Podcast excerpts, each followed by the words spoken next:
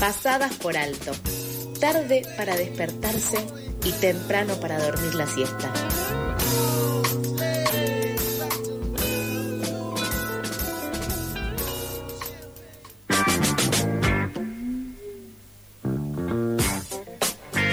Pasadas las ocho y media de este miércoles en Pasadas por Alto, vamos a ir con la entrevista de la jornada, un tema que por supuesto que desde ya vamos a seguir insistiendo todo lo que sea necesario. Se cumplieron 500 días desde la última vez que fue visto Tehuel de la Torre, un caso que deja en evidencia las falencias del accionar estatal en la búsqueda de personas desaparecidas.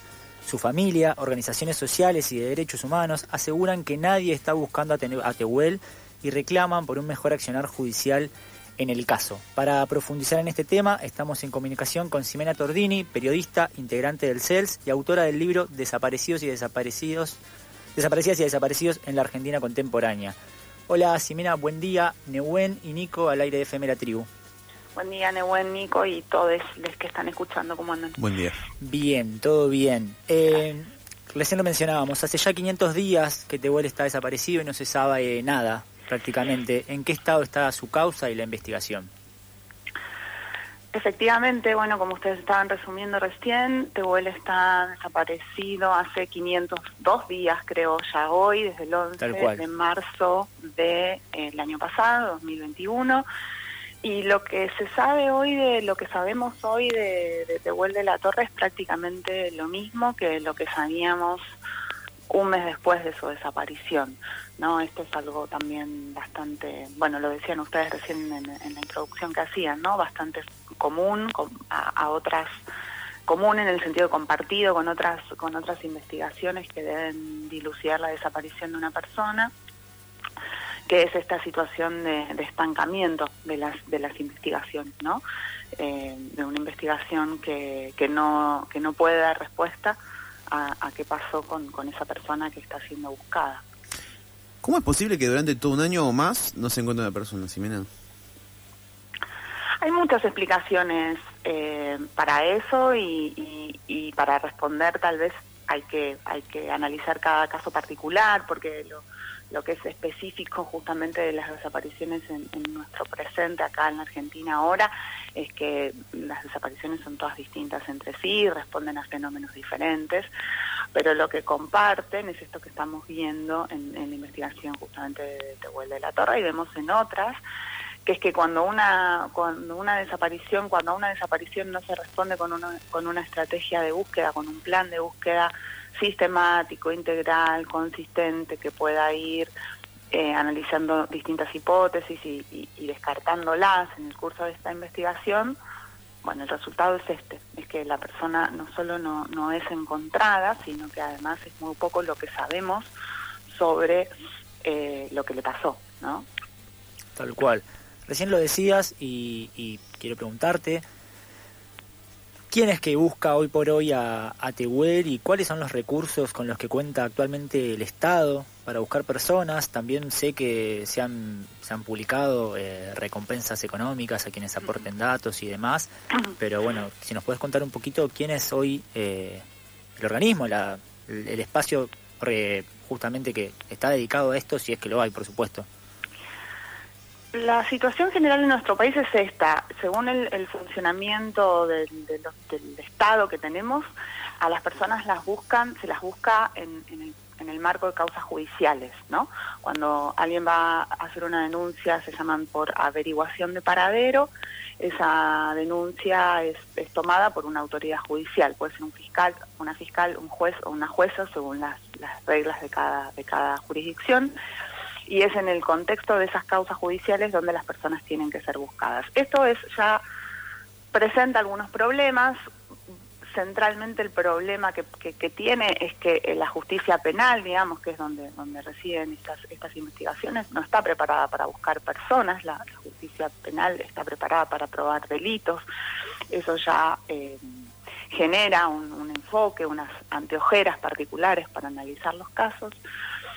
Eh, y al mismo tiempo hay algunas dependencias de los poderes ejecutivos, ya sea del Poder Ejecutivo Nacional como de los provinciales, que dicen que buscan personas. ¿no? Es el Sistema Federal de Búsqueda de Personas, del Ministerio de Seguridad de la Nación, el CIFEU, y luego en algunas provincias también hay registros o, oficinas que dicen buscar personas. Lo, lo que vemos es que eh, lo que lo que está pasando en la causa de, de, Tehuele es bastante sirve digamos como una generalidad que es que la, investigación que ocurre dentro del Poder Judicial se va eh, estancando, se le va dejando de prestar atención, se dejan de, tomar medidas, no se tiene un plan de búsqueda, no se puede procesar la información o no se la quiere procesar la información que aparece en la causa, eso se va como va como un fade out, digamos, y eh, los poderes ejecutivos no asumen la responsabilidad de la búsqueda de personas. No es que frente a eso hay una respuesta del gobierno nacional o de los gobiernos provinciales, es decir, bueno, en tanto el, Estado tiene la obligación de buscar a las personas,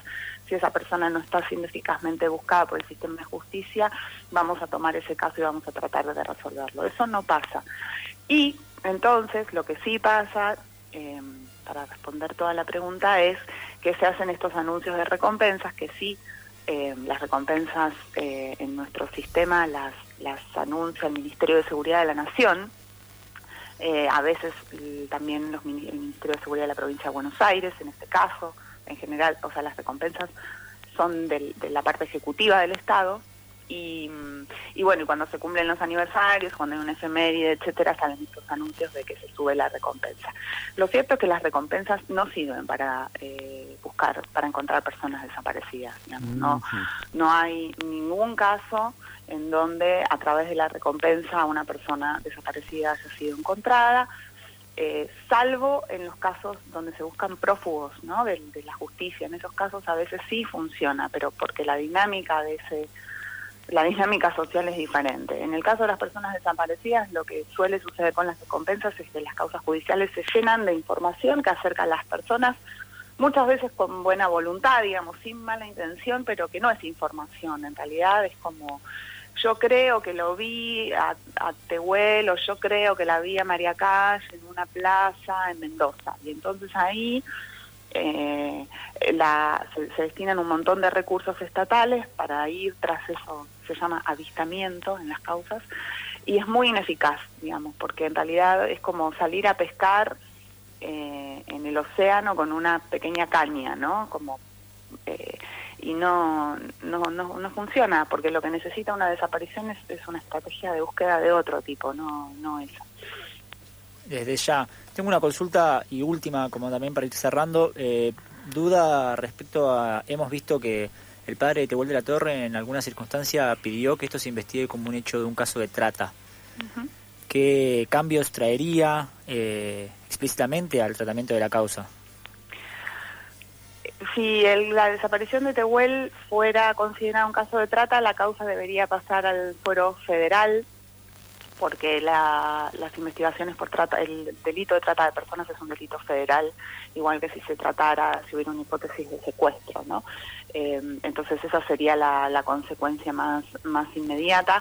Eh, muchas veces también las familias se ven, ¿no? Ante esta situación en la que no tienen... Eh, como que no hay no hay una ventanilla, digamos, ¿no? Una persona que tiene un familiar desaparecido, un amigo desaparecido, como como pasa con Tehuel de la Torre o pasa con otras cientos de personas en la Argentina, llega un momento en que no tiene ya a dónde, no tiene a dónde ir, ¿no? a, lo sumo puede ir a los medios, eh, en algunos casos, ¿no? En el caso de Tehuel, eh, todavía los medios le, prestan atención, ¿no? Hay cientos y cientos de casos a los que los medios ya no le prestan atención. Y entonces, bueno, aparecen como estas... Eh, este recurso, que es decir, bueno, que cambie de, fuero, ¿no? Que la, que la investigación sea tomada por, por otra fiscalía, con otro, bueno, con otro enfoque. Eh, es, el, es el efecto de, de esa situación de desesperación. ¿Cuánto puede cambiar en la causa? Y la verdad que lamentablemente yo creería que no mucho, porque vemos otras investigaciones que están a cargo de la justicia federal con hipótesis de trata de personas o con hipótesis de desaparición forzada, que es otro otro delito que, es federal, y donde la, la, desaparición es persistente de todas formas. No es que la justicia federal ha demostrado tener más recursos de investigación de desapariciones que la justicia nacional o que la justicia provincial.